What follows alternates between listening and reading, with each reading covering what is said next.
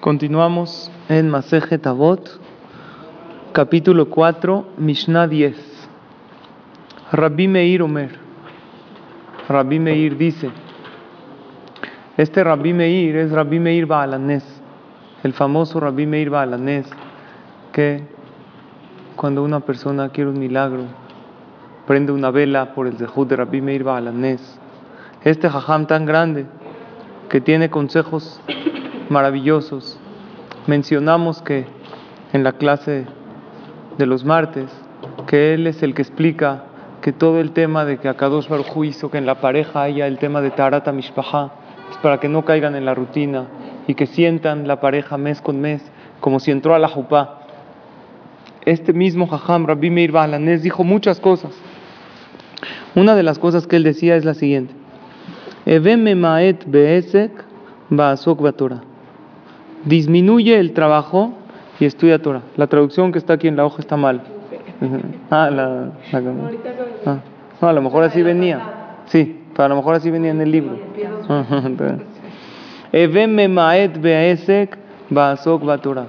Disminuye tu trabajo y aumenta más en estudio de Torah. Bebe shefal ruach bifne adam. Y tienes que ser humilde delante de todos. Ve invital tamina Torah. Y si anulaste el estudio de la Torah, yesh Hay muchas ocasiones en las cuales vas a dejar de estudiar. Veim amalta Torah. Y si te esfuerzas en estudiar Torah, Yesh la te va a dar un pago muy grande. Aquí Rabbi Meir dice varias cosas. Vamos a analizar una por una. La primera, ¿cuál es? Evem maet beesek baasok batura. Disminuye tu trabajo y estudia Torah. ¿Qué significa? Disminuye tu trabajo no significa que no trabajes. Significa que uno trabaje lo necesario y se dedica a estudiar Torah, porque finalmente es lo único que le queda a la persona, que le queda al alma de la persona, que prevalece, como tú dices. Cuando una persona pierde el rumbo en la vida, ya no sabe ni para qué trabaja, para juntar más dinero, ya no sabe ni siquiera para qué quiere el dinero. No estamos diciendo que no hay que trabajar. Debe uno de trabajar lo normal, lo que es el ishtadlut. ¿Qué significa ishtadlut? Hacer tu esfuerzo necesario pero no demasiado esfuerzo que ya no tienes tiempo para estudiar Torah. Aquí le está dando a la persona un medidor para ver si ya te estás pasando demasiado en tu trabajo. Si ya no tienes tiempo para estudiar Torah y en el hombre debe ser todos los días, no dice cuánto tiempo, un tiempo fijo. Entonces quiere decir que ya te estás pasando demasiado en tu trabajo. Normal. Tampoco tienes que dejar de trabajar y que uno no tenga parnasá por querer estudiar Torah. Eso está mal. Tiene que dedicarse la persona, hola, hola, a el trabajo para que pueda vivir dignamente y en el tiempo que tiene estudiar Torah. Porque hay mucha gente que trabaja demasiado. ¿Por qué trabajan mucho, mucho? Porque están preocupados no por el presente, sino por el futuro. Porque dicen, ok, ahorita vivo bien, pero ¿cómo le voy a hacer en unos años? ¿Es bueno preocuparse por el futuro, sí o no? ¿Qué opinan ustedes? Preocuparse y ver a futuro, ¿qué voy a hacer? ¿Cómo voy a casar a mis hijos? ¿Cómo voy a resolver esta situación que Besrat Hashem me va a llegar? De hecho, el 99% de los problemas, fíjate, son por el futuro, no son por el presente. ¿cómo voy a hacer? Ve el problema que ahorita tienes, piénsalo, haz un ejercicio y piensa, es a futuro, no es al presente. ¿Qué dice la Torah sobre los problemas al futuro? Hay una Gemara en Masejet Sanedrin que dice una frase muy bonita que vale la pena llevarla en el corazón y tiene relación con esta Mishnah. Dice así la Gemara: Al tatzar tzarat mahar, kilote da mayeledium. Mahar yavo venenu. ¿Qué significa? No sufras por el sufrimiento del mañana. Que te preocupes está bien, pero no sufras por el mañana. Hay gente que está tan preocupada que ya está sufriendo por un problema que no ha llegado. Preocuparse y estar tranquilo. Oye, estoy preocupado cómo voy a casar a mis hijos. Está bien, pero ahorita tengo vida, disfruto. Gente que está tan preocupado que está sufriendo. Alta tzar majar, no sufras por el mañana. Kilote da mayelediom, no sabes qué va a suceder en la vida. Y luego uno se preocupa, se preocupa. Majar y abo, dice la Gemara, va a llegar ese mañana, venenu, y el problema ya no está. Y vimos que sufrió por un mundo que ni siquiera le pertenecía. Vivió toda la vida preocupado por el futuro.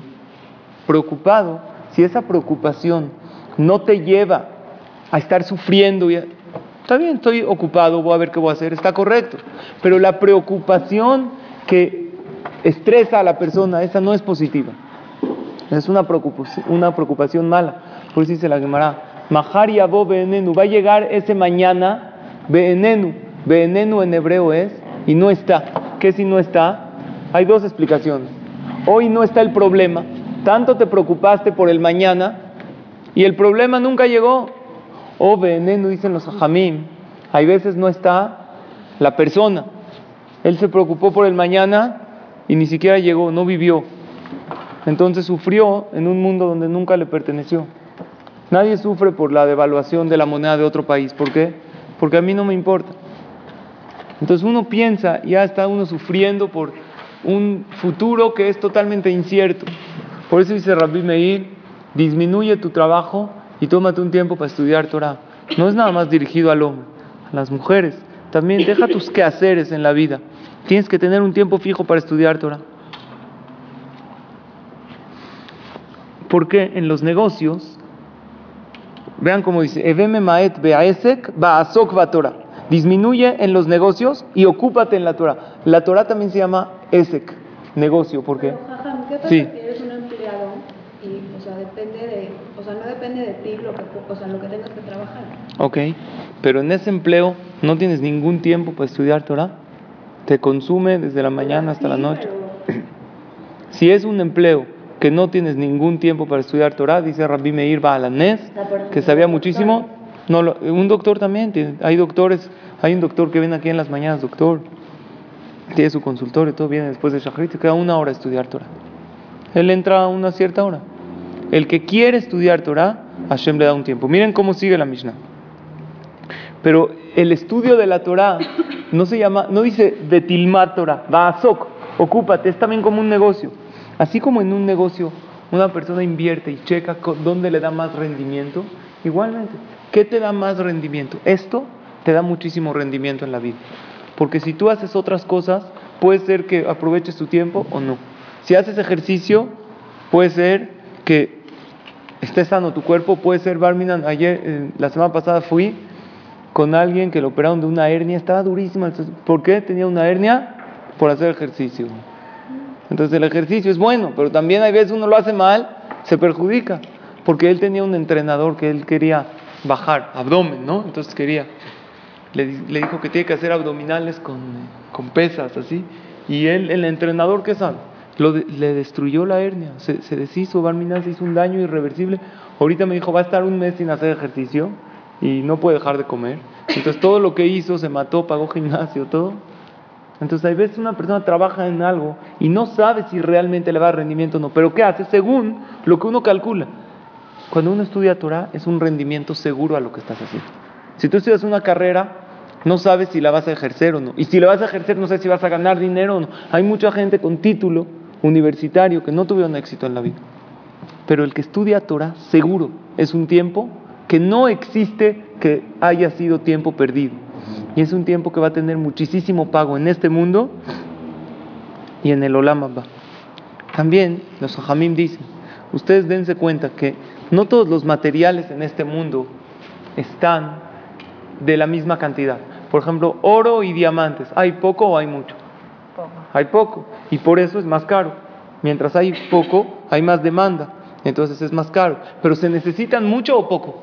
Se necesita un poco, no es necesario, puede uno vivir sin eso. Entonces Hashem hizo que haya muy poco. Y lo que hay poco es más caro y también es menos necesario. Comida en el mundo hay más, es más necesario. Pero ¿qué es más necesaria que la comida? El agua. Hay mucho más agua. Aunque en realidad agua dulce en el mundo hay poco. Hay, los seres humanos ya tienen una, hay técnicas para lograr endulzar el agua salada y también eh, Hashem va mandando lluvias para para que haya correctamente el agua que necesita la humanidad. Y el agua en general no es tan cara, si te das cuenta, es tan vital que uno pagaría lo que sea por agua, ¿sí o no? Sin embargo, es cara, pero en relación a lo que es, no está tan cara. El aire hay en todo el mundo. ¿Y cuánto cuesta? Nada. No existe un impuesto por respirar. Lo que es más necesario en la vida de la persona, ¿qué hizo Hashem? Que sea más frecuente y también que sea menos costoso para que todos tengamos acceso. ¿Qué es lo más necesario para la vida del Yehudi? Como el agua para el cuerpo, el estudio de Torah. Puede ser un Yehudi que cumpla mitzvot todas. Si no estudia Torah, su alma le falta. Dijimos en la clase del martes que para llegar a, disfrutar de la vida tienes que alimentar tu alma en tres aspectos y es importantísimo siempre recordarlos. El estudio de Torah, cumplir mitzvot y tikkun midot. ¿Qué es tikkun midot? Arreglar el carácter, ser mejor persona, reparar tu carácter, quitar todos los malos rasgos de carácter naturales que tiene la persona. Entonces Hashem hizo que la Torah sea más frecuente. Si quieres estudiar Torah, ¿es fácil o es difícil? Es fácil. Y más en esta generación. Desde tu celular, cualquier, puedes bajar shiurim, todo el tiempo puedes estudiar Torah. Hay clases para todo tipo de personas. La Torah es como el agua. El agua, tú tomas agua, te refrescas. La Torah refresca tu alma. También la Torah te sirve para relajarte. Estás un poco estresada, te, te das un regaderazo, te sientes mejor. Hasta ahorita recuerdo uno de mis jajamim que antes de casarme me dijo, yo te voy a dar nada más un consejo. Antes de reclamar cualquier cosa, no estás contento, dile a tu esposa, ahorita no puedo hablar, métete, échate un regaderazo, luego sal y habla con ella. Ve, ve cómo automáticamente te sientes mejor. Igual la Torah. Un hombre que llega de, de, su clase de Torah llega diferente a su casa que si llega directo de la oficina, te tranquiliza. ¿Qué otro efecto tiene el agua? El agua tiene un sonido muy tranquilizador. Oyes el sonido del agua, te tranquiliza. La Torah también. Oyes una clase de Torah, te da paz, te da tranquilidad. Estás un poco estresada, pon una clase de Torah, escúchala. Hay voces que arrullan un poco de jajamim. Entonces, no, tienes que. Hay unos que gritan, a cada quien como le gusta. Yo conozco un jajam, uno de mis jajamim, daba las clases gritando, gritando. Así acababa ronco. Hay, unos, hay gente que le gusta así.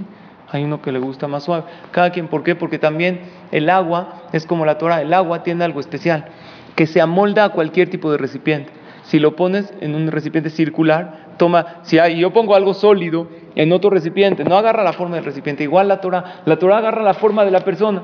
Un jajam estudia Torah y él, la, la, Torah es la misma para todos, es el mismo Pirkeabot, está escrito hace dos mil años. Cada jajam lo transmite de otra manera y tú lo asimilas de otra manera. Tú agarras más un consejo, otra persona otro consejo. Y así, igualmente la Torah, así como el agua limpia el cuerpo, la Torah limpia el alma. Eh, también hay agua que limpia el alma. ¿Cuál es el agua que limpia el alma? La tevilá.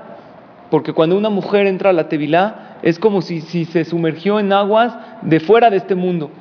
El Zohar Akadosh dice cuando una mujer, aparte de todas las ventajas que tiene la Tevilá, cuando una mujer entra a la Tevilá, es como si salió de la atmósfera, salió del planeta y se sumergió en aguas donde no recaen en ellas la maldición de Adán y Javá. El mundo está en una categoría más baja desde el pecado de Adán y Javá, pero en las aguas de la mikve, de la Tevilá, tiene una categoría muy especial. Por eso la mujer no puede tener ni un pelo afuera de la, la balanit que checa, que el pelo no flote por si no se sumergió y que no haya ninguna hachitzá, nada, porque te tienes que sumergir por completo.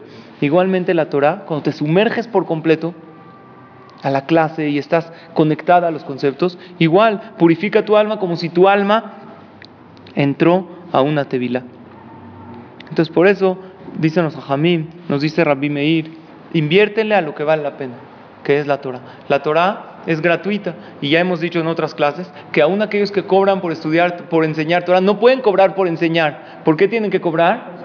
Por el tiempo que dejaron de hacer otras cosas. Pero no se puede cobrar por una clase de Torah. Igual como el aire es gratis, la Torah es como el aire para la persona.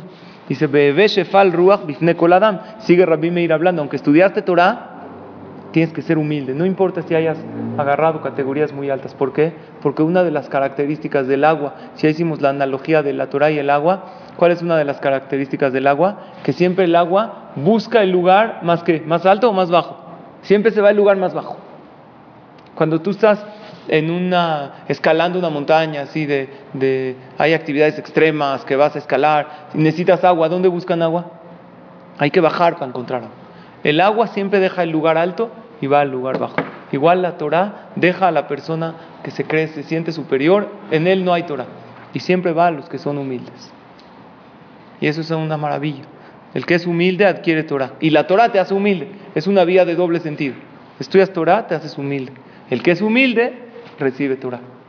Recibe el estudio de la Torah. Vean grandes jajamim, cómo hablan con los demás, cómo se dirigen, siempre con humildad. Tratan a todos con más importancia. Nunca te hablan como de arriba para abajo, imponiendo. No es así. En el mundo, generalmente, el que está en el mundo de la medicina o en los abogados, ¿cómo es? El que sabe más, ¿cómo le habla al, que, al de menos? Le impone, le dice.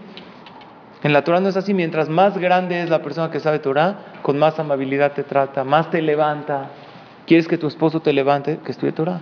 ¿Quieres que tus hijos hablen con dulzura contigo, con sus parejas?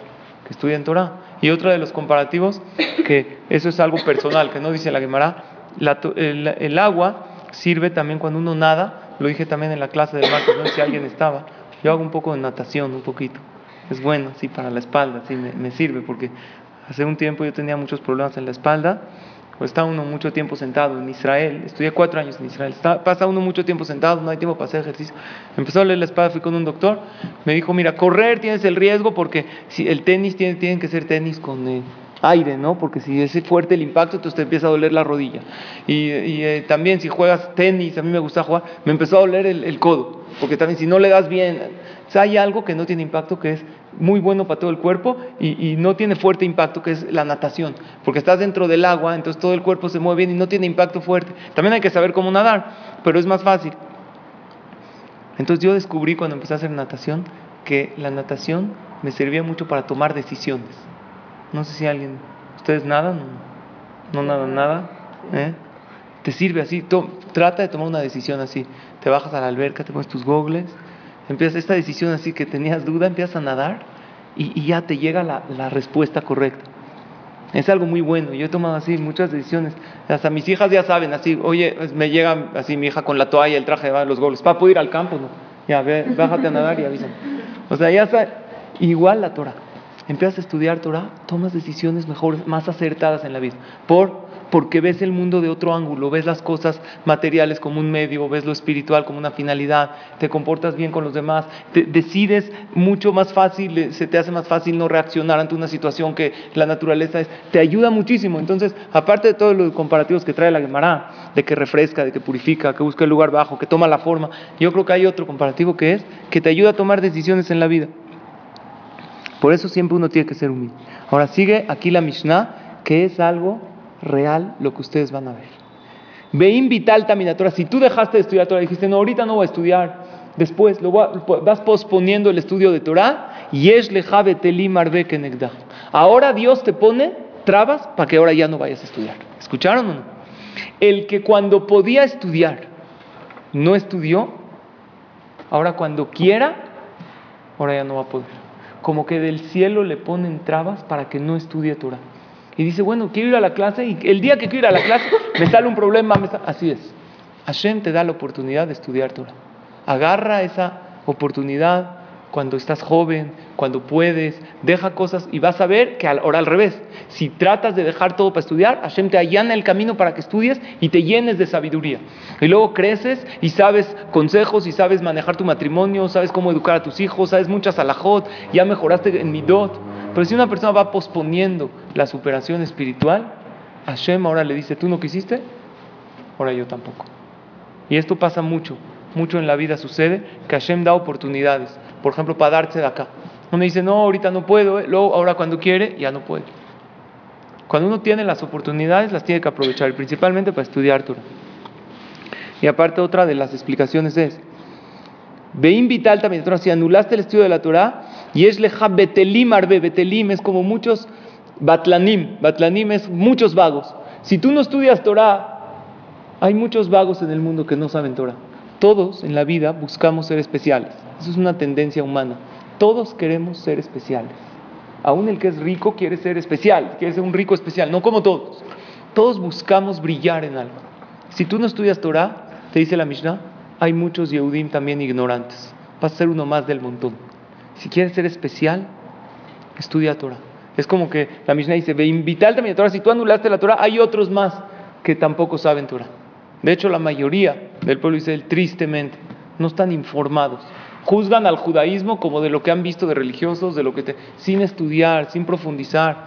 Saben muchísimas cosas, saben de economía, saben de, de su equipo exactamente, todos los jugadores, y de lo que es nuestro, uno no se informa. Pero ¿cómo, cómo lo podemos hacer, por ejemplo, para personas que ya están como muy cerradas a la idea de lo que es la Torah? O sea, Que tienen como un concepto, que crecieron con un concepto de los religiosos. ¿no? Exacto, es erróneo, un concepto, sí, no, no sea, lo ¿cómo- conocían. ¿cómo, le, ¿Cómo le puedo hacer como para cambiar eso? O sea, porque Entonces- es muy difícil. Es verdad. Entonces lo que hay que hacer es hacer una amistad primero. Hacer una amistad. Hazte su amiga. Haz- hazte su amigo y verlo trayendo así de, de a poquito. Es la- la- lo más efectivo es jalar a los demás, como dice el Hazonish, beabototaba, con cadenas de amor. Con cadenas, sí, amárralo, pero con cadenas de amor y de cariño. Funciona mucho más con tu hijo que lo eleves y que después le digas, lo, lo reprimas y le digas en qué está equivocado, a que llegues y le, y le digas toda una lista, porque luego se fricciona un poco la relación. Y aparte algo muy importante es que siempre vean a uno al que Baruch Hashem está pegado y tiene la oportunidad, que lo vean sonriente, que lo vean tranquilo, que lo vean cómo irradia paz en todas sus acciones, nunca pierde el control, nunca insulta, nunca habla mal de nadie. Entonces van a relacionar la Torah con la paz. Entonces van a empezar por esa parte. Y luego también van a llegar a las otras mitzvot, a lo que es el Shabbat, que también el, el Shabbat es paz y tranquilidad, pero uno no lo ve de esa manera, el que está alejado. Todo es una cuestión de enfoque. Y también los Jajamim dicen que cada Yehudí en algún momento se le prende una chispa. Y cada Yehudí que nosotros conocemos que está alejado, por algo Hashem te lo puso en tu camino. Y tú, Baruch Hashem, estás apegado. Entonces, por algo Hashem te lo puso en tu camino para que tú busques esa oportunidad de llegar a su corazón, pero siempre de manera positiva y con cariño. Y aparte, otra cosa, hay que pedir siempre tefilá, que nuestras palabras sean recibidas por los demás. Pero qué tal si se les prendió la chispa y después se alejan. O sea, ya se metieron, ya vieron lo que es y después Sí. se alejan, ¿cómo los regresas? Es un poco difícil, la verdad, habría, depende del caso, depende del caso en el que está, hay que consultar con un, es una excelente pregunta, pero como depende cada caso, hay que consultar con un jajam. Hay gente que se alejó por un sufrimiento que tuvo. Hay gente que se alejó porque tuvo al revés, tu- tuvo mucho dinero, entonces ya vio lo que es esta vida, empezó a disfrutar y pasó los límites de lo permitido. Depende del caso, va a ser la manera. Pero una cosa sí, todos podemos, aunque sea hacer que un yehudí haga un poquito más, algo, algo chiquito. Si hay un caso en específico, hay que consultar con un jajam experto en el tema. Y una regla para acercar al otro es una, quererlo. Si tú no lo quieres, es difícil que lo acerques. Si, si- transmítele cariño. El cariño se puede transmitir en la mirada, en el tono de voz, en cómo te interesas en su vida. Cuando tú te interesas también en su vida, entonces es fácil, es más fácil que él esté abierto también en su vida espiritual. Pero si nada más le está uno diciendo, por ejemplo, a sus papás, uno creció espiritualmente y le está uno todo el tiempo diciendo, es que esto es taref, hay veces hasta los aleja uno más. Pues si interesas en su vida y si los respetas más, y si te ven con mejores midot, y te ven más sonriente, y ven cuánto los ayudas, entonces automáticamente su corazón se abre. Después de, de todo, cada yehudí tiene algo, una chispa en su corazón. Veima malta va. Y si una persona se esforzó en la Torah, y es lo Sahar Arbel y Tenla, Hakadosh Baruj le paga muchísimo. Quiere decir aquí, Rabbi Meir Balanés nos dice algo. En el estudio de Torah, Dios no paga cantidad. Paga, no cuántas Mishnayot estudiaste, paga esfuerzo. Si te esforzaste más en llegar a la clase, entonces más es tu pago que si te esforzaste menos. Si una persona estudia Torah con dolor de cabeza, dice la Gemara, le duele la cabeza, estudia Torah, ¿cuánto le cuenta Dios? 100 veces. Estudiaste una hora, 100 horas te registraron en el Shammai. En Shabbat, el que estudia Torah, ¿cuánto le cuenta Hashem? Mil. ¿Cómo sabes? Así dice el Ben Ishai. ¿Por qué? Porque en Shabbat hay más yetzerará de, de quedarse dormido. En, la, en esta hora de la tarde, después de la, de la comida. Estoy hablando para el que respeta Shabbat. Como no hay celular, no hay tele, no hay esto. A dormir. Se puede uno quedar dormido y uno tiene Neshama y. Así como en Shabbat comes más. ¿Ustedes comen más? Las mujeres no comen nunca, pero en Shabbat come uno más. La verdad, no te puedes comer el miércoles lo que te comes en Shabbat. También duermes más. Entonces, el que vence ese Yetzirah de dormir viene al Bet Knesset mil veces. Vean lo que nos dice el Shira Shirim. Cómo Akadosh Baruj Hu trata de acercar a la persona. Ustedes seguro conocen la segulá maravillosa del Shira Shirim, de decirlo 40 días. Y no 40 días. Lo dices una sola vez y tiene una segula increíble, aunque no lo entiendas. Todo el Shira Shirim es un poema de un hombre y una mujer. La mujer se revela al hombre que este hombre no era un hombre así, era un rey. Y le dice, regresa al palacio eh, porque él la corre, porque él, ella le falló a él. Y luego, como él ve que ella, la mujer, eh, y ella falló, ¿qué debería de hacer si ella falló? Levanta el teléfono, pídele perdón. Si la equivocada eres tú, aunque uno no esté equivocado, ¿cuál es la regla en la pareja? Trata tú de acercarte, aunque él tuvo el error, aunque ella tuvo el error, tú trata de dar el primer paso. Y así hace Hashem. Aunque la mujer está equivocada, todo el poema es de un hombre y una mujer, en el cual el hombre es Hashem y la mujer somos el pueblo de Israel, que nos revelamos, profanamos el pacto que era mutuo. En Har Sinai lo recibimos y nos alejamos. Entonces Hashem nos corre de la casa que es el Bet Mikdash, nos dispersa entre los pueblos y llega un día y empieza a hablar la mujer. Está en el capítulo 5. Dice, Ani Yeshena Belibi Er. Yo estoy dormida, dice la mujer, que es el pueblo de Israel. Pero mi corazón está despierto. ¿Vieron cuando estás medio dormida y no estás tan profundamente dormida? Kol Dodido Fek. Una voz de mi amado toca la puerta. ¿Desde cuándo la voz toca? ¿Qué toca la puerta? ¿Con qué tocas? Con la mano, porque dice la voz. Porque al principio Hashem toca quedito a la persona. Primero te trata de despertar con una voz dulce. Mira cómo te despierta. Pitjili, ábreme por favor, te dice Dios a cada Yehudi. En la vida a cada uno le llega este llamado. Ajotí, ¿saben el Shia Shirim? ¿Lo leen o no? Ajotí, ¿qué es Ajotí? Mi hermana. Rayati, ¿qué es Rayati? Mi querida. Yonati, mi paloma. Tamati, mi compañera. Le habla bonito, aunque ella fue la que le falló. Le dice, ábreme la puerta. Tú estás dormida en tu casa, estás cómoda. Ábreme por favor la puerta, yo aquí me estoy mojando. Es lo que Hashem le dice al pueblo de Israel. Dice, tú tienes casa, tú dices, yo no tengo Betamigdash. Regresen, hagan Teshuvah, cumplan Torah, reconstruimos el Betamigdash, nos vamos a Eretz Israel, te ofrezco una vida excelente. ¿Cuánto lleva Medina, dice, luchando? Árabes, cuchillazos. Era, la solución es sencilla. La Torah nos, nos promete. En el momento que ustedes cumplan Torah y mitzvot, se acabó, no hay enemigos, no, es el momento más ansiado de la humanidad. Sin embargo, preferimos no respetar ese Shabbat, que ¿qué tanto te... No, y seguir sufriendo lo que estamos sufriendo, tanta sangre derramada. Está tan difícil. Te dice Hashem, esa es la solución, está muy fácil. No todos los Yehudim lo saben. Entonces, ¿qué le contesta a ella, la mujer? Le dice, Pashati et kutanti, ya me quité mi túnica. O sea, ya me quité mi ropa, ya estoy en pijama, estoy en la cama. Ejaja el Bashena, ¿cómo me la, voy a, voy a poner otra vez? Ni modo que me pare a abrirle a mi amado, a mi... Es un rey, en pijama no me puedo parar. Y tampoco ahorita me da flojera vestirme. Rahatzti edragla, ya me limpié mis pies. Ejaja no me los voy a ensuciar otra vez, ya estoy acostada. Antes eran los pisos de qué eran? De tierra. Entonces ya está en la cama, uno antes de dormir, ¿qué hacía? Para no dormir con todos los pies de tierra, ponían un recipiente junto a la cama, se limpiaba los pies, se los secaba, se acostaba a dormir. Si ahorita me paro otra vez a abrirle la puerta, me voy a ensuciar los pies. Entonces así le contestó, no te voy a abrir. En ese momento, Dodi sigue contando la mujer, mi amado, que es Hashem y es el hombre, o sea, es Shalach Yadom Minahor, introduce su mano en un hoyito. Ese hoyito significa, cuando Hashem ve que no le abren la puerta, ¿qué hace Hashem? Un pequeño hoyito, un orificio. Porque ella, ¿qué está diciendo la mujer? No, es que ya me puse pijama, ya. Estos son pretextos tontos. Cuando, cuando uno empieza a poner pretextos tontos, entonces Hashem tiene que abrir un hoyito. Hay veces hay gente que tiene pretextos, mira, es que no puedo por esto, hay pero hay veces la persona empieza, no, es que está muy difícil el Shabbat, no sé ni qué es, no lo ha experimentado. No, como tú dices, es que la Torah, todos nada más te amenazan, nunca ha venido a una clase, ¿cómo sabes?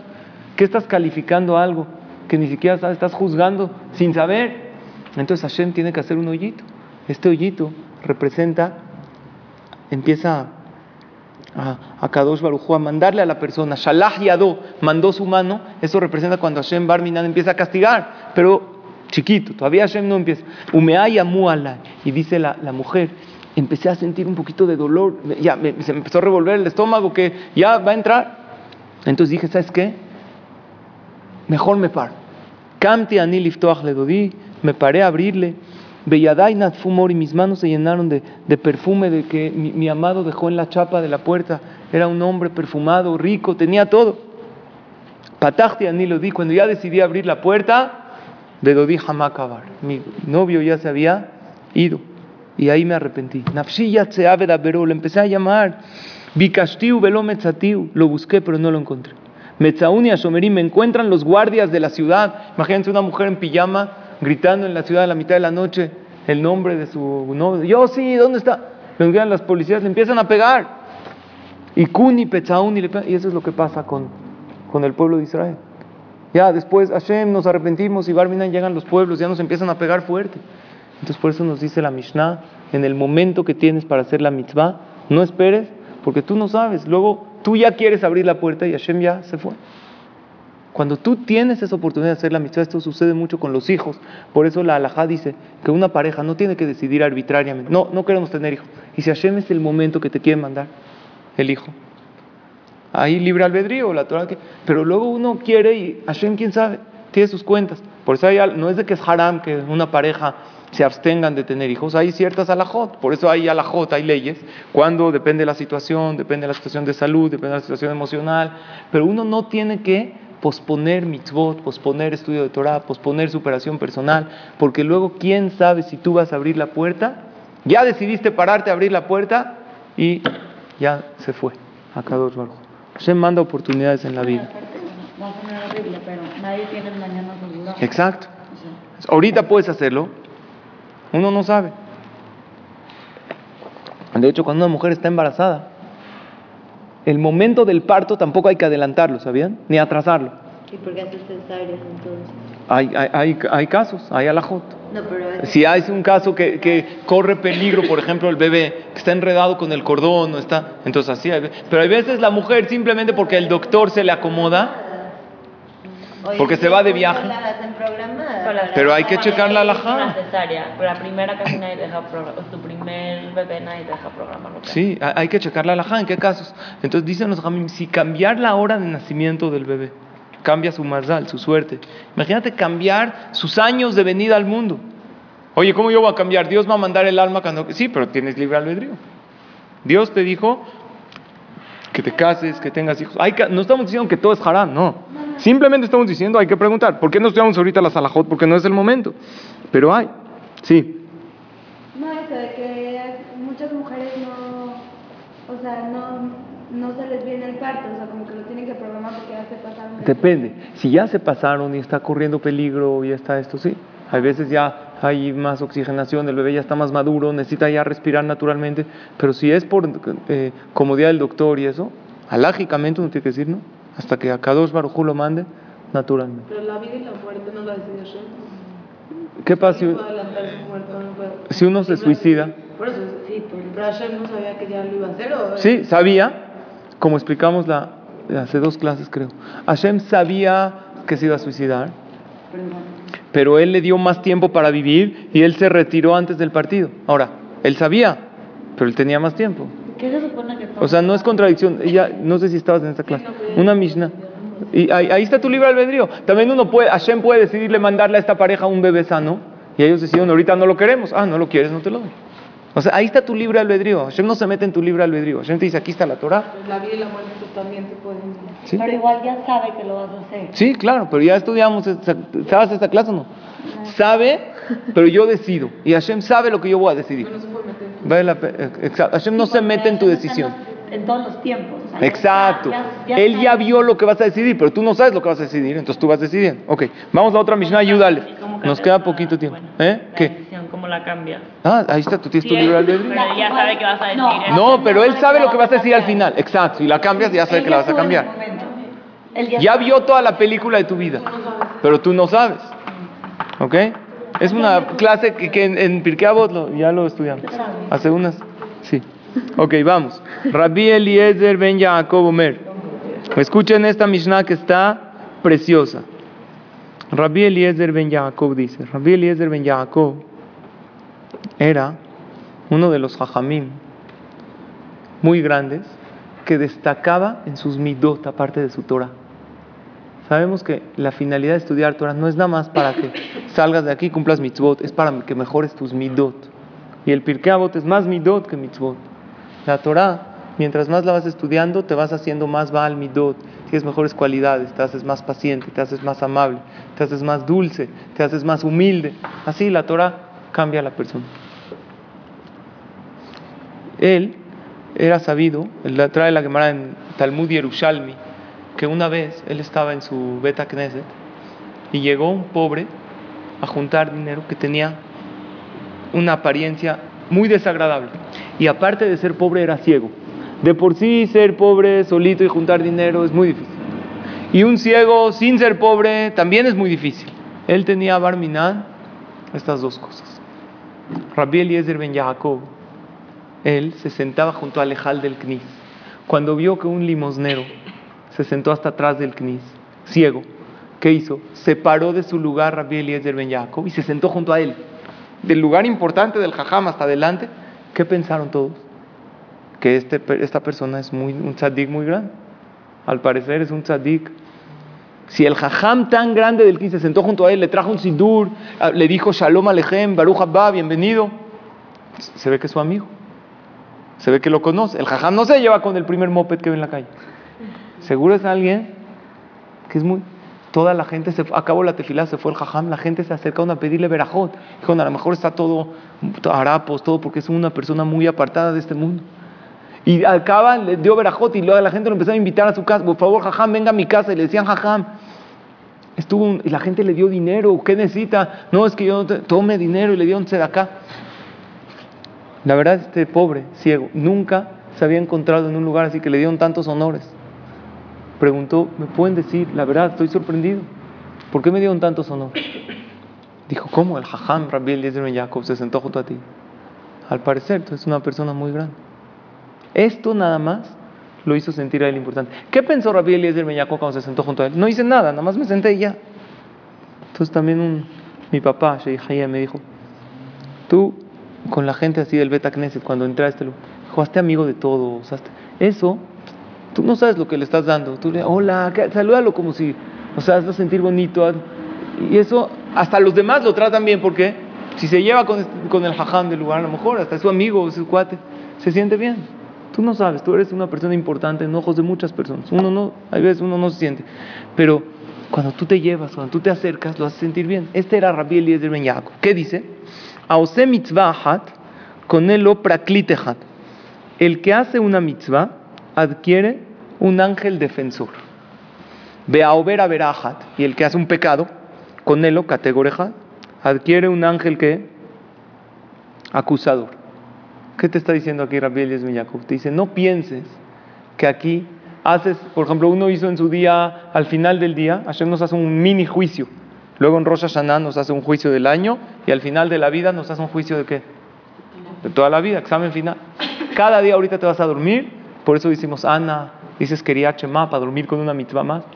Te hace un juicio. Uno dice, bueno, ya pequé, hablé la Shonara, comí tares, pero también fui a la clase de Torah y estudiamos que cada palabra de Torah es una mitzvah. Entonces ya empaté, ya le gané las mitzvot a las puertas, hacemos un descarte, hizo 80 mitzvot y hizo 40 averot borra 40 contra 40 y le quedan 40 mitzvot. Dice, no, no es así. Las mitzvot tienen una cuenta, no borra una a la otra. Hay gente que yo le digo, no, esto no es haram, no se puede, pero viene al knis. Me dice, jajam, el, el que peca y reza, empata. Le dije, ¿eso de dónde la sacaste? No es con estudio, con... La Mishnah dice claramente que no es así. Cada mitzvah, un ángel defensor en el cielo que habla bien de ti. Cada haberá un ángel que va y te acusa. Cada pecado que hace sube. Mira lo que hizo tu hijo. Así, así, no hay descarte.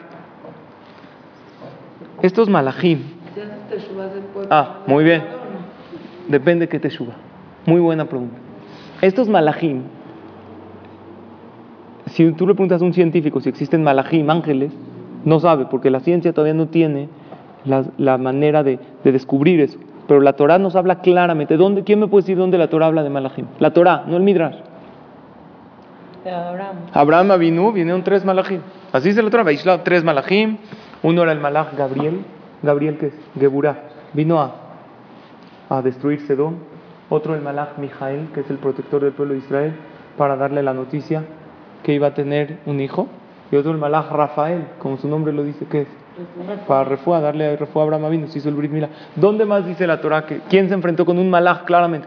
Jacob vino, pero con un malaj malo de Esaf. Pero también tenía otros malajim que se enfrentó buenos. Eh, eh, dice la Torah que cuando Jacob salió, está escrito en el Pasuk que, que habían malajim y, y- nosotros decimos eh, un Pasuk. Que a Kadosh Baruj le mandó ángeles desde que salió de Israel y luego le mandó otros ángeles, claramente. Aparte de los ángeles que soñó en la escalera, pero ángeles que él y eh, también la Torah habla que Daniel, Daniel Anabí, el profeta, eso es en el Tanaj, vio al Malach Gabriel en un río y cuando lo vio se impresionó y se desmayó de verlo. O sea, es decir, que la Gemara dice que si uno tendría ojos, eh, eh, si los ojos podrían ver la espiritualidad, veríamos todo el tiempo malachim que están todo el tiempo haciendo eh, eh, encargos de Hashem. Cuando uno se cae, cuando uno es un malach que Hashem lo mandó, ponle el pie a este para que se caiga. Ahora, Hashem puede hacerlo, sí, Dios puede hacer todo, no necesita malachim. Pero Dios creó un reino en el mundo celestial como en el mundo terrenal, así como un rey tiene sus emisarios para hacer encargos. Acá dos Baruj así lo creó. Aparte, eh, cada verajá que uno dice, uno crea un malaj. Por eso Rabbi Udatzad, que el gran jajam dice para, dice Barminan, si uno dice una verajá mal pronunciada, se come palabras, dice crea malajim, pero Barminan incompletos. Después de 120 años salen todos tus ángeles a recibirte. Los que creaste completos van delante de Hashem a decirle, mira lo que hizo esta persona que le diste vida. Y llegan los ma- malajim malos y empiezan a acusarte. Dicen, mira tu hijo cómo se reveló. Cada lashon que uno habla, cada palabra, un malaj malo. Cada hilul shabbat, una persona que barmina, no respeta shabbat. Millones de malajim, crea, que, que van en contra de la persona. Entonces así la persona va acumulando. El que dice una verajá con falta de palabras, crea malajim incompletos. Luego uno va a llegar al shamaim, ve a uno le falta, un malaj le falta una mano, un malaj le falta. ¿Por qué? Porque dijo verajot no completas, no bien, rápido, rápido. Por eso dice Rabiudat Tzadka que la persona tiene que dividir la verajá en tres. ¿Sabían eso? Baruch Hashem es la primera parte de la verajá. Elokenu melech haolam, segunda parte. Tercera parte, Shakol Niavid Baro, Boreperi Adama, o la mitzvah, la Ligner Shabbat. Tres partes, porque hay espiritualmente. ¿Y cuando ese malaj es completo y es perfecto y es increíble? ¿Quién sabe cuándo? Cuando de la verajá que dijiste, alguien te contestó amén. Porque la palabra malaj suma 91. Exactamente igual que la palabra amén. Ahora, si uno no tiene, no hay obligación de buscar a alguien que te conteste amén. Pero si hay alguien que te conteste amén, le das al malaj una fuerza muy, muy especial. Y aparte que hay anécdotas de, de cosas increíbles, nada más les cuento una en breve porque ya es tarde. Pero, Quiero avanzar la Mishnah. Si Sí. te dicen, o sea, una verajá como, no sé, que, que te vaya bien en el día y le contestas amén. No, se refiere, eso, el amén tiene mucha fuerza, tienes razón. Cada vez que te dan un buen deseo, di amén. No digas gracias, que te vayan el día gracias, igual. No, di amén, amén. Amén es darle fuerza a la palabra del otro. La boca de la persona tiene muchísima fuerza. De hecho, eh, no sé si alguien estuvo aquí el viernes en la noche en el CNIS. Conté, Moshe Rabbenu no figura en toda la perashá.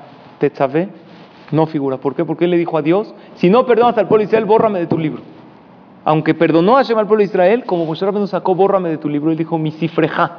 Mi cifreja se escribe mi sefer jaf. Del libro 20, la perashá número 20 de la Torah es esta.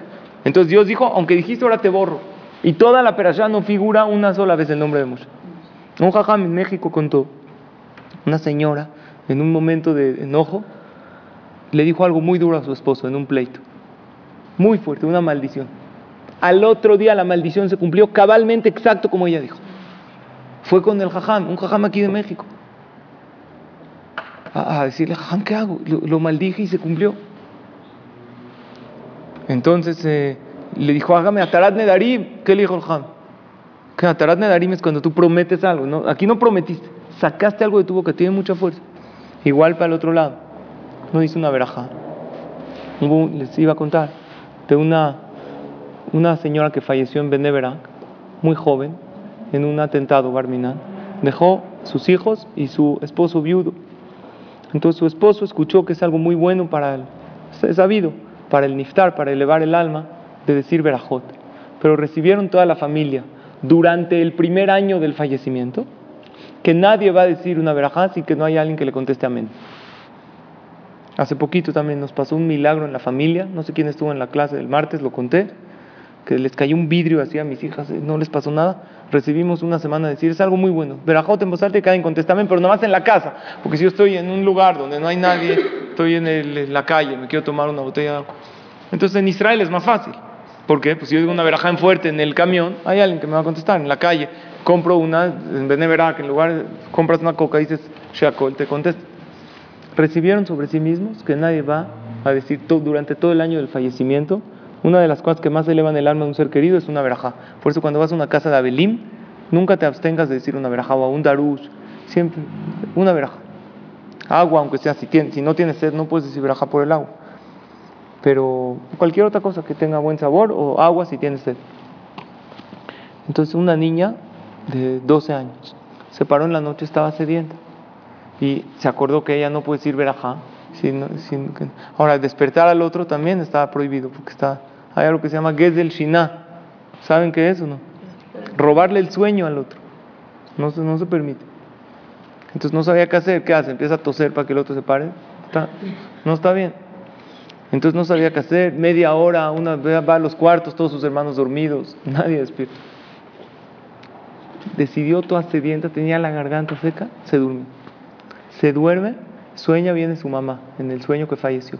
Le dice, hija, no sabes el zehut tan grande que acabas de hacer de abstenerte de decir una verajá porque no hubo quien te conteste a mí.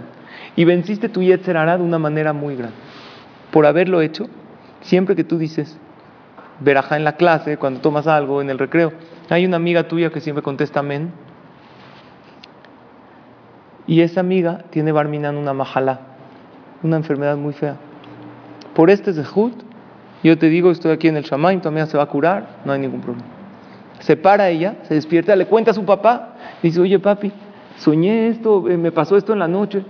Dijo el papá, está raro. Y aparte se, acordaba perfecto, una de las señales que un sueño es verdadero es cuando uno se acuerda de todos los detalles del sueño cuando lo sueña en la madrugada. Sí, se la quemarán masajes Berajot.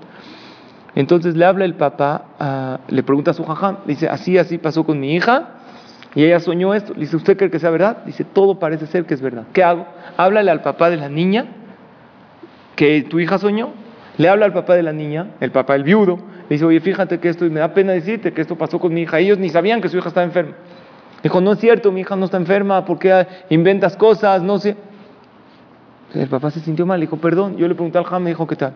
Al poco tiempo suena el teléfono, llorando el, el papá del otro, le dijo, la verdad sí está enferma, pero dijimos que no le íbamos a decir a nadie y está muy avanzada y, y ya vamos a empezar con quimioterapias, está muy difícil.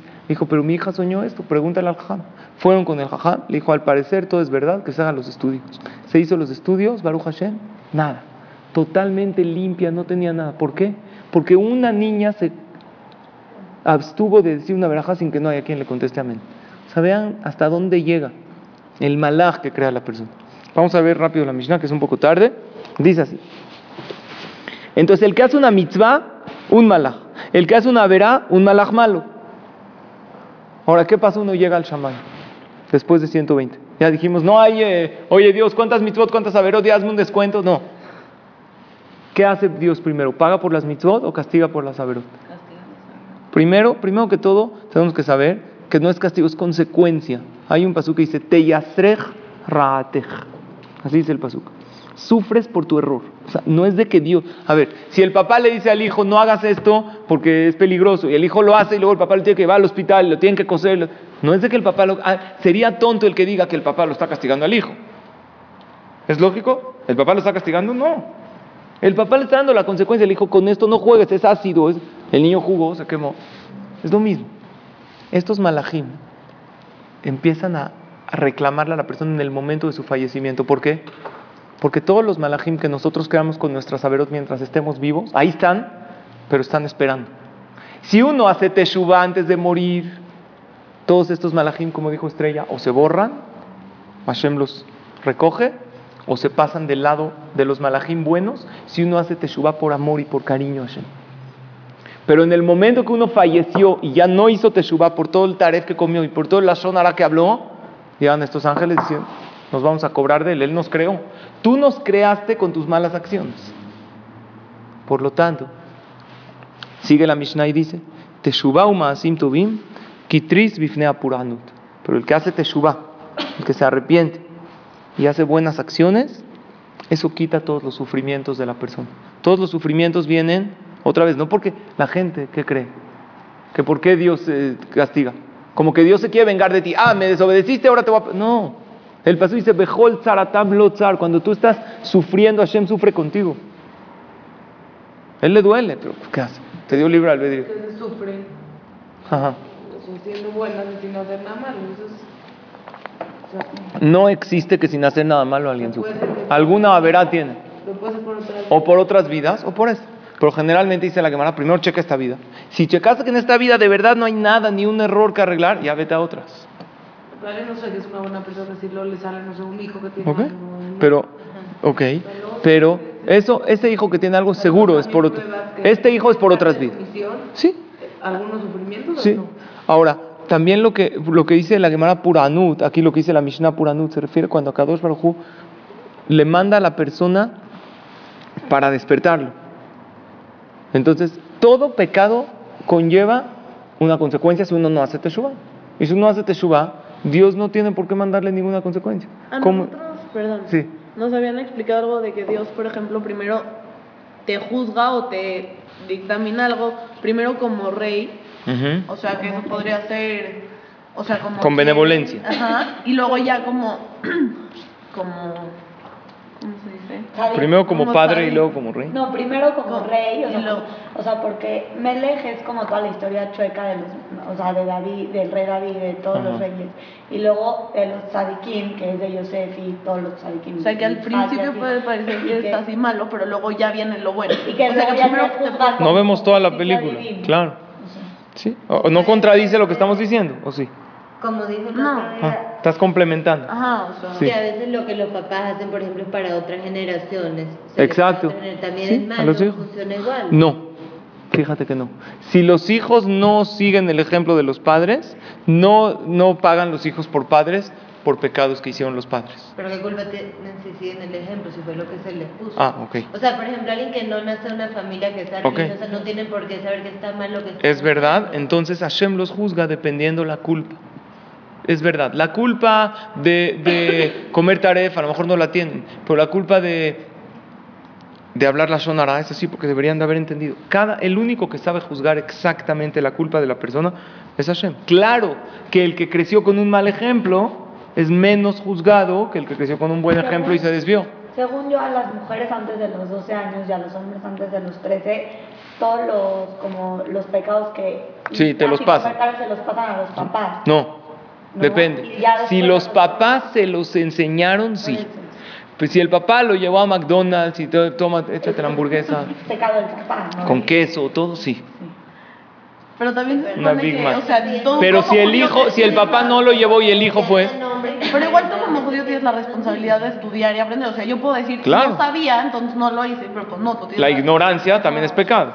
Perdón, la el no saber la ley me exime a no cumplirla. No, sabía, estudiala. Estás en un país, hay leyes.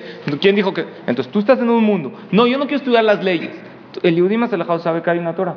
Nada más, ahorita antes de sus preguntas que son excelentes y quiero ir a lo que tú dices, quiero nada más concluir. La Mishnah, vean lo que dice. Teshuvah umaasim tovim kitris bifnea puranut. Tris significa un escudo. Hay diferencia entre escudo a quitar el sufrimiento. Escudo es preventivo. O sea, el que hace teshuva. Teshuva es una palabra que a veces nos causa miedo. Teshuva es arrepentirte por lo que hiciste. Simplemente analizar, me arrepentí, no lo voy a volver a hacer. O sea, no teshuva. Eso quería preguntarte. Exacto, muy bien. Porque Teshuvah nos causa, no, ya hizo Teshuvah, ya no, no habla con nadie. No, no. Teshuvah es simplemente analizar. Entonces, Akadosh Barujú quiere que el sufrimiento no llegue, no quiere mandártelo. Cuando una persona hace, analiza sus acciones y hace buenas acciones, y es un escudo para los sufrimientos. Imagínense que los sufrimientos son una flecha, tú tienes un escudo, pa- no te llega. El que vive constantemente así. Ahora, ¿qué pasa? El que ya está dentro del sufrimiento. Pues ahí dice la Gemara, Masejet Rosh Hashanah, y con esto acabo, y damos lugar a sus preguntas. Arba de Barim Mekarim Gezardi no. Cuatro cosas que rompen decretos. Es la Gemara en Masejet Rosh Hashanah, Tetzain. ¿Qué dice la Gemara? Número uno, Tzedaká. ¿Por qué? Porque cuando yo dar Tzedaká no es fácil. Me tengo que romper de mí mismo. Lo que yo trabajé, es darlo. Entonces rompo. Entonces Hashem rompe el decreto. La otra, ¿quién dijo tefila? No, es, eh, no exactamente tefila, dice la Gemara, Tzedaká. Tzedaká es más que tefila. Clamor. Tefila de corazón, que te cueste, que sientas esa- ese rezo. Shinui Hashem es la tercera, cambiarse el nombre. Hay veces uno se cambia el nombre, cambia el decreto. Hay doctores que han atestiguado de milagros de gente que no siempre hay que correr a cambiarse el nombre por cualquier situación. Hay que preguntar a un jajam que entienda el tema de los nombres. Acá lo que también dicen que actuar de otra manera. Y Shinui Maase es el cuarto. Cambiar una acción. Pero cambiar una acción es realmente cambiar. Esas cuatro cosas rompen decretos. Cuando ¿cómo ya está uno dentro del decreto. Una mala acción que tiene la persona, la cambia de aquí, Bezrat Hashem, para toda la vida. Porque tiene que ser algo pequeño para que uno lo pueda hacer. Pero un ejemplo, o sea, ¿cómo cambias una acción? O sea, Si que trabaje uno en un error que tiene.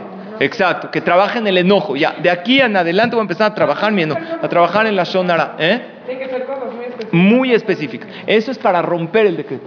Pero para que el decreto no llegue, ¿qué dice la Mishnah? Teshuvah u'ma'asim tovim, eso impide que el decreto llegue. Y cuando ya está uno dentro del decreto, entonces eso es esas cuatro cosas que mencionamos. De hecho, esto que hablamos de los malachim, concluyo con esto. Teshuvah y Ma'asim Kitris, es un escudo. El Bet Yosef, el que escribió el Shulchan Aruch, se le presentó un ángel para estudiar con él. Y él hizo un libro de todo lo que el malach le dijo. ¿Sabían o no? ¿Ya habías oído, Estrella? Hizo un, un libro que se llama Magid Mesharim, de lo que el ángel le dijo. Es un libro conocido, lo podemos comprar en librería, pero es chiquito, porque el Heidá dice que él no escondió todos esos escritos. Y cuando él murió encontraron nada más una parte. Y él muchas cosas, él, el Bet Yosef le preguntó, Rabbi Yosef Caro, le preguntaba muchas cosas al malach, de cosas que pasan en el cielo, y a veces hasta lo regañaba. decía- y él le dijo, si los seres humanos tendrían ojos espirituales, verían la cantidad de malachim que creas cuando haces una buena acción, y Barminan lo contrario. Ahora, lo que tú preguntaste, Estrella, que hay gente que hace muchísimo, o sea, que le va muy bien y a Kadosh Baruj Hu le manda Puranut, nosotros no podemos saber, sí puede ser de vidas anteriores. También para llegar a la no. Eh, se los voy a decir en corto, ya hemos hablado de eso. Hay nada más tres motivos por qué Hashem manda sufrimientos. Tres y ya, no cuatro, tres. Uno, para probarlo a la persona. Dos, para limpiarlo de sus pecados. Y tres, porque de eso va a florecer algo bueno, pero ahorita todavía no lo ves. Cada sufrimiento que tiene la persona, cualquiera, no importa, grande, chico, que piense, es una de tres. O Hashem te está probando tu fe, a ver si pateas, o, o a ver si sientes, Hashem me lo mandaste. Dos, para perdonar algún pecado que hizo, para limpiar de su pecado. Y tres, porque de esto que aparentemente es malo va a salir algo bueno. Hay una tefila hermosa que trae el Olatami. Dice, cuando una persona se encuentra en una situación difícil, que diga una tefila chiquita, no necesitan ni apuntarla, se la van a aprender. Ribonosh el Olam. Hace etamar matok. ¿Entendieron o no? Akadosh Baruj convierte lo amargo en dulce. ¿Por qué no decimos convierte lo bueno, lo malo en bueno? Porque no hay malo. Todo es bueno. Pero ahorita, ¿cómo me sabe? Amargo. En el momento que estés en una situación difícil, no tengo teilim, no tengo... ¿Qué digo? Bueno, Dios, me quiero hablarte. Di esta tefila. Creador del mundo. Convierte lo amargo en dulce. Pero dile de corazón y va a ser que te empiezas a saber dulce. ¿Cómo? Tengo el problema. Empiezas a salir un poquito. ¿Ok? Entonces, hoy compartimos dos Mishnayot que creo yo que están maravillosas. ¿No? Desde Hashem. Continuamos la clase que entra. Y ahora sí, si hay alguna pregunta que no quedó clara. No, es que nada más que, o sea, que mucha gente dice que los errores de los padres los pagan los hijos. Entonces, la, esta pregunta la hace la Gemara. ¿Los errores de los padres los pagan los hijos, sí o no? Las mitzvot de los padres, Hashem sí se las da a los hijos, porque siempre la benevolencia de Dios es más fuerte que la justicia. Entonces, si un papá hizo una mitzvah, aunque el hijo sea rasha, el hijo puede recibir pago de la mitzvah. Las averot de los padres solamente si los hijos siguieron su ejemplo. Ah, entonces preguntas tú, pero ¿qué culpa tiene el hijo? Si el hijo en realidad no tuvo culpa, el único que sabe si el hijo tiene culpa no es Hashem. A lo mejor el hijo recibió un ejemplo de una verá de este tamaño y él la amplió a más. Entonces él va a recibir por la ampliación, pero no por todo. Y si el hijo continúa con el mal ejemplo de su padre, teniendo la culpa, el hijo puede también recibir. Ahora, no todo el que le va bien acá quiere decir que le va bien. Es como un ratero dice, a mí me va increíble, ¿para qué cambio? Sí, no te han cachado. Pero si hay cámaras, si hay policía y vienen por ti, Hashem no te deja que ella exacto. lo cobra. Entonces, ¿sí? O al revés. Aquí Jabot. Ya hemos dicho esa frase que es durísima. Pobre del que se porta mal y le va bien. Pobre. Ese es el más pobre que hay. Jazito de él. Porque va a pagar. Al final paga. O sea, y por ejemplo, un Sí. papá que le enseñó, no sé, a comer tarefa a su hijo. Ajá. Y luego el papá se te suba y como que le quiere enseñar a comer. Pero el hijo ya agarró el mal ejemplo. ya, o sea, ya, no sé, como para molestarlo. lo- Tienes razón. que- Porque ya se le hace Entonces- difícil volverse kosher de la noche Exacto. la. Entonces, respecto al padre, si él hizo teshuva completa y él dijo, ¿cómo le di ese mal ejemplo a mi hijo? Y se arrepintió. ¿Qué es teshuva? Teshuva es si yo llegaría, regresaría el tiempo, no lo volvería a hacer. De verdad, Hashem ve su corazón. Entonces le borro. Y respecto al hijo, te respondo lo mismo hay. La parte que él pues, inevitablemente creció con ese ejemplo, Hashem no lo va a castigar porque Dios lo puso en ese lugar. Pero la parte que él, teniendo el mal ejemplo, podía vencer su Yetzer y podía controlarse y no lo hizo y no investigó, no sabía. Ignorancia no es pretexto. No se informó. Todo el mundo sabe que el no ignorar, el ignorar las leyes no te exime de cumplirlas. Es lógico, pregúntale, no hay que ser abogado.